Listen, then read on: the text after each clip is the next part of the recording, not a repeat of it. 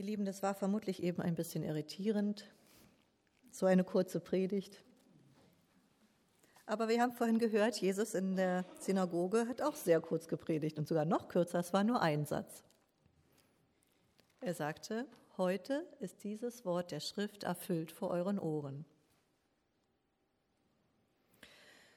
Die Zuhörer wunderten sich. Haben sie auch versucht zu begreifen, was da gerade gesagt wurde, wie ihr?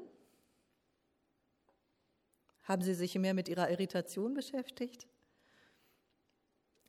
Eure Gedanken in der Stille, eure Gebete waren schon Teil der Auslegung heute Morgen. Ich bin jetzt noch mal nach vorn gekommen, um ein paar zu ergänzen. Dass sich die Zuhörenden in der Synagoge in Nazareth wundern, wundert mich nicht. Der Evangelist Lukas berichtet, Jesu Ruf sei ihm vorausgeeilt in Galiläa, wo Nazareth ja liegt. Und er wurde von jedermann gepriesen. Die Leute haben also von ihm gehört. Sie kennen ihn als Sohn des Zimmermanns Josef. Aber sie haben auch von dem gehört, was er tut und verkündigt. Soll das womöglich heißen, dass dieser Jesus der ersehnte Messias ist? Ich stelle mir vor, dass die Menschen, die da an diesem Tag in der Synagoge sitzen, gespannt sind. Vielleicht erleben wir ja tatsächlich etwas Besonderes von Jesus. Ist aus unserem kleinen Jungen hier ein Promi geworden? Jedenfalls mal sehen, ob sein Ruf den Realitätscheck besteht. Wie wird er sich verhalten? Was wird er sagen? Wie wird er es sagen? Und sie hören, der Geist des Herrn ruht auf mir, denn der Herr hat mich gesalbt. Er hat mich gesandt, den Armen die gute Nachricht zu verkündigen. Den Gefangenen soll ich zurufen, dass sie frei sind, und den Blinden, dass sie sehen werden. Den Unterdrückten soll ich die Freiheit bringen. Ich soll verkünden, Jetzt beginnt das Jahr, in dem der Herr Gnade schenkt. Jesus liest aus Jesaja bewusst diese Stelle. Bei Lukas heißt es, er bekam die Schriftrolle und er fand diese Verse. Er hat also danach gesucht und sie gefunden. Und er verkündet damit, ich bin es, ich bin der, von dem hier die Rede ist. Die alte Verheißung ist durch mich Realität geworden. Ich Jesus, ich bin der Gesalbte Gottes, der die Gnade verkündet. Bevor wir noch einmal zur verständlichen Verwunderung der Zuhörer kommen, lass uns nachvollziehen, was Jesus hier eigentlich sagt. In seiner Schriftlesung spricht er vier Personengruppen an. Arme, Gefangene, Blinde, Zerschlagene oder Unterdrückte. Vier Personengruppen, die am Rand der Gesellschaft stehen. Jesus hat eine gewisse Vorliebe für diese Menschen. Und wir haben uns ja vorhin schon gefragt, sind wir, die wir Jesus zuhören, nicht gemeint, weil die meisten von uns nicht arm sind, nicht gefangen, nicht blind, nicht unterdrückt. Aber wir haben ja auch schon den Gedanken entwickelt. Auf verschiedene Weise kennen auch wir Zustände, diese Zustände der Armut. Wenn wir merken, wie sehr uns was fehlt, wie arm wir sind an Anerkennung zum Beispiel. Oder wie wir in bestimmten Zwängen gefangen sind. Oder wie wir den Wald vor lauter Bäumen manchmal nicht sehen, weil wir so wie blind sind. Oder wie wir uns ganz am Boden zerstört vorfinden, zerschlagen. Jesus verkündet uns Armen gute Nachricht, uns Gefangenen Freiheit, uns Blinden, dass wir sehen sollen, uns Unterdrückten Freiheit. Welche gute Nachricht ist denn das, dass wir Armen zu hören bekommen? Ich bin erinnert an die berühmten Seligpreisungen in der Bergpredigt Jesu. Selig seid ihr Armen, denn das Reich Gottes ist euer. Das Gute an der guten Nachricht für Arme ist die Zusage, euch gehört das Reich Gottes oder ihr gehört zu Gott. Wieso soll das so sein?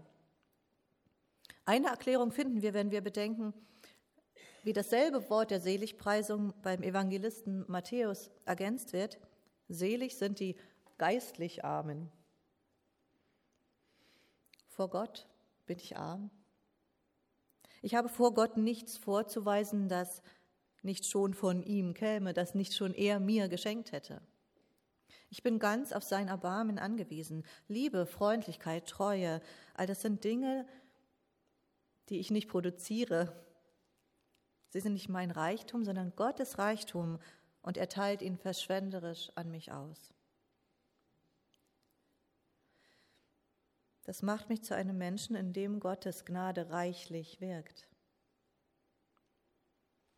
Die Einsicht meiner geistlichen Armut lässt mich zu Gottes Reich dazugehören. Eine zweite Erklärung, warum ich als arme Erbin des Reiches Gottes werde, ist dies. Gott fordert mich auf, arm zu werden.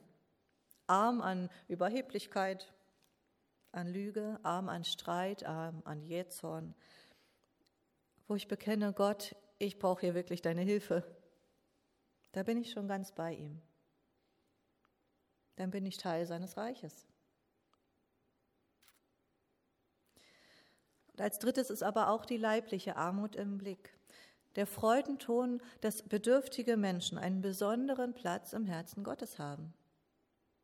Menschen ohne Geld, Essen, zu Hause, Verstoßene, Geflüchtete, Fremde. Die gute Nachricht für all diese Menschen lautet, Gott hat euer Elend gesehen, er ist euch nah und er nimmt sich eurer an. Er vergisst euch nicht. Jesus ist gesandt, den Armen gute Nachricht zu verkündigen. Wie ist es mit den Gefangenen, mit uns Gefangenen? Schon immer, von Anfang an, war Gott ein Gott der Freiheit. Die Befreiung Israels aus Ägypten, aus der, aus der Sklaverei, ist nicht umsonst das Urdatum dieses Volkes. Ein wesentlicher Teil der göttlichen Weisungen betreffen den Sabbat, den Feiertag, den Gott stiftet und so zeigt, ich bin nicht ein neuer Sklaventreiber, wie es die Ägypter für euch waren, sondern ich will, dass ihr wirklich frei seid. Überall, wo Menschen Jesus begegnen, werden sie von Gefangenen zu Freien. Das ist ein göttliches Prinzip, das zieht sich bis heute durch. Eine Jesus-Begegnung ohne dieses Freiwerden ist gar nicht zu denken. Und ich meine damit nicht, bums, du bist frei von allem, sondern Jesus arbeitet mit dir. Dein ganzes Leben lang gibt es immer wieder Dinge, wo du merkst, da muss ich mal ein bisschen freier von werden oder sehr viel freier. Und Jesus will dir das schenken und kann das auch. Das Gefängnis unserer selbst nennen manche das, gefangen im falschen Körper oder in Minderwertigkeit, gefangen in Selbstablehnung. Wir sehnen uns nach Annahme und Jesus nimmt uns an. Er hat uns das doch ausgedacht, er hat uns ins Leben geliebt, das befreit. Oder das Gefängnis unserer Zeit. Das, was uns vorgaukelt, wie ein gelungenes Leben auszusehen hat in unserer Gesellschaft. Und manchmal setzt uns das so unter Druck. Da wird die Einsicht bitter, wir sind keine perfekten Eltern geworden. Trotz aller Ratgeber wurschteln wir uns so durch und haben ständig ein schlechtes Gewissen. Zum Beispiel. Aber Jesus steckt nicht hohe Ideale und fordert sie von dir ein, sondern er sagt dir, du bist genug, so wie du bist. Ich finde dich großartig, wertvoll, wie befreiend. Auch das Gefängnis des Glaubens gibt es. Ungesagte Regeln, Machtmissbrauch, leere Versprechungen.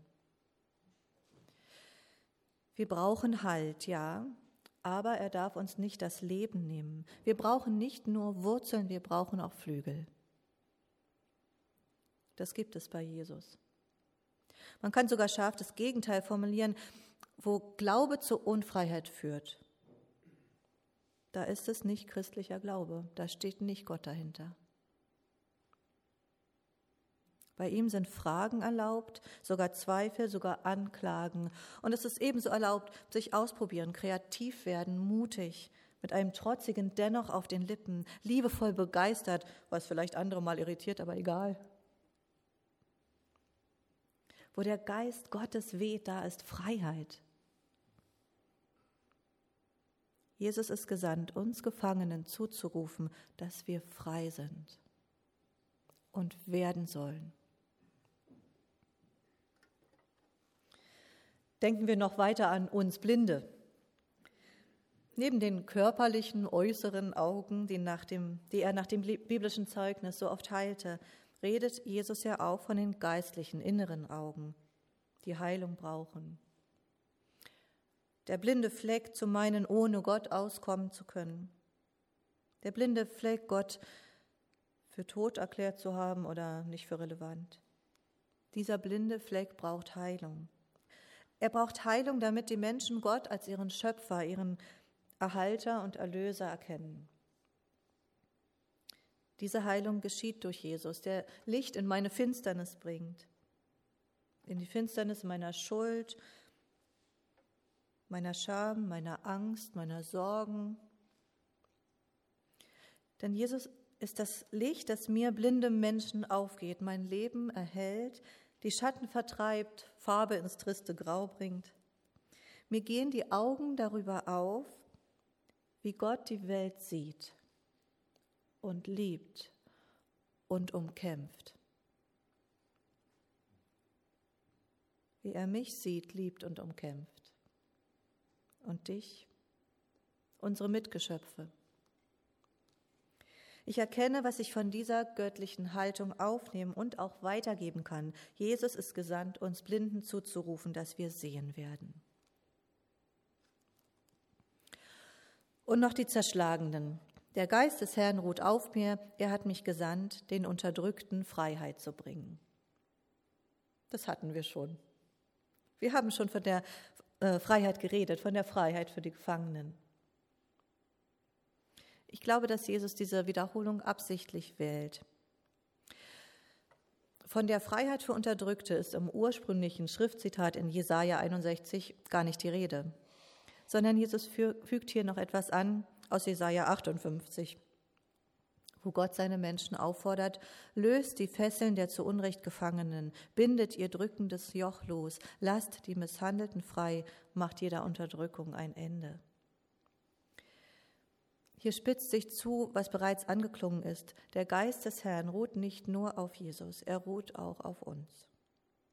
Wir sind Geistträger Gottes und dieser Geist sendet uns zu den Unterdrückten, um ihrer Unterdrückung, Armut, Gefangenschaft, Blindheit oder was es sonst noch ist, ein Ende zu machen. Die Unterdrückten sind im eigentlichen Sinne nicht eine vierte Personengruppe, sie sind die Zusammenfassung aller Armen, Gefangenen, Blinden, all derer, für die Jesus auf die Welt gekommen ist, auf diese Erde und für die er dich und mich in diese Welt sendet.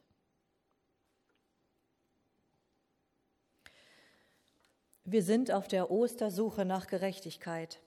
Was wir hier von Jesus hören, zeigt uns, Gerechtigkeit bedeutet Heil. Es bedeutet eine Welt, in der jedes Geschöpf gut leben kann wertvoll, versöhnt, sehend, frei. Die Welt, nach der wir uns sehnen. Und Jesus sagt uns, die Heilszeit ist angebrochen durch mich. Ich wundere mich nicht über die Verwunderung seiner Zuhörer damals in der Synagoge in Nazareth. Natürlich schauen sie sich um und meinen, also wie der Messias wirkst du aber nicht, Josefs Sohn. Dich kennen wir doch. Natürlich schauen wir uns um und fragen, wo ist es denn das Heil? Diese Welt sieht noch ziemlich kaputt aus. Die Geschichte bei Lukas geht weiter. Jesus bemerkt die Skepsis der Leute und er nimmt sie auf. Kein Prophet gilt etwas in seinem Vaterland. Aber wahrhaftig, ich sage euch, es waren viele Witwen in Israel zur Zeit des Elia, als eine große Hungersnot herrschte im ganzen Lande. Und zu keiner von ihnen wurde Elia gesandt, als allein zu einer Witwe nach Sarepta im Gebiet von Sidon. Und viele Aussätzige waren in Israel zur Zeit des Propheten Elisa, und keiner von ihnen wurde rein als allein Naaman aus Syrien. Wir sagen, ich sehe schon, ihr könnt mir nicht glauben, weil wir hier in Nazareth, in meiner Heimatstadt sind. Ihr denkt, ihr kennt mich, aber Gott sendet seinen Retter, und zwar oft genug zu den Fremden, die nicht schon vorgefertigte Schubladen haben. Vielleicht glaubt ihr irgendwann durch das, was sie, die Fremden, erlebt haben. Das wird aber den Zuhörern Jesus nun doch zu viel. Jetzt werden sie aggressiv. Solche Frechheiten wollen sie sich nicht bieten lassen. Wie spielt er sich plötzlich auf? Hat er vergessen, wo sein Platz ist, wo er herkommt? Wir lesen, und alle, die in der Synagoge waren, wurden von Zorn erfüllt, als sie das hörten. Und sie standen auf und führten ihn an den Abhang des Berges, auf dem ihre Stadt gebaut war, um ihn hinabzustürzen. Aber er ging mitten durch sie hinweg. Die Spannung und Skepsis weicht der Aggression weil nicht sein kann, was ich nicht für möglich halte. Messias, pah. heile Welt, pah. Jesus soll weggeworfen werden, entsorgt. Sind wir da anders? Sind wir netter? Sind wir weitsichtiger? Wir blicken uns um und schauen auf die vielen Probleme der Welt, die Ungerechtigkeiten, Kriege, Hungersnöte, Gewalt, die Verletzungen in uns selbst. Arme, Gefangene, Blinde, Unterdrückte, die gibt es weiterhin, und zwar im wörtlichen wie im übertragenen Sinn. Wo ist es denn das Heil? Manchmal sehen wir es, so wie wir es vorhin ja bedacht haben, als wir darüber nachgedacht haben, was ist denn arm sein und blind und unfrei. Da sehen wir es oft, wie Menschen heil werden. Und manchmal sehen wir es nicht und dann ist es zum Verzweifeln. Was tun wir dann? Werden wir aggressiv? Werfen wir Jesus hinaus? Entsorgen wir ihn? Oder suche ich weiter nach seinem Wirken? Lasse ich mich darauf ein, ihn vielleicht anders vorzufinden, als es mir bisher bekannt war? Kann ich mich entscheiden, ihm zu vertrauen, ihm zu folgen? Denn das sagt uns die Geschichte ja auch. Jesus lässt sich nicht entsorgen, er geht weiter. Mitten durch sie hindurch heißt es. Gehe ich hinterher? Vielleicht helfen uns zwei einfache Beobachtungen dabei, trotzdem weiter hinterher zu gehen. Zum einen, das habe ich schon gesagt, auch wir sind gesandt. Wie mein Vater mich, so ich euch, sagte Jesus einmal. Wir haben etwas beizutragen zum Heil, zu einer Welt der Gerechtigkeit. Und manchmal gelingt es. Welche Freude, welch wunderbarer Blick auf das Ziel Gottes, wenn das ganz vollendet sein wird. Und zum anderen, Gott wählt immer wieder andere Wege als die, die wir schon kennen oder für sinnvoll halten.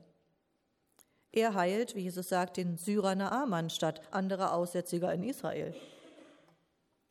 Er sucht sich als seinen Augapfel kein imposantes Volk aus, sondern das kleine, unbedeutende Israel. Oder verhasste Zöllner für seine Jüngerschaft. Oder er geht an ein Kreuz. Wo ist das Heil? Wo ist Gerechtigkeit? Suchen wir weiter mit dem, was wir selbst beitragen können und im Vertrauen auf den Gott, der andere Wege geht. Die Ostersuche nach Gerechtigkeit ist die Suche nach Jesus in dieser Welt im Vertrauen auf sein gutes Ziel. Jetzt aber wirklich Amen.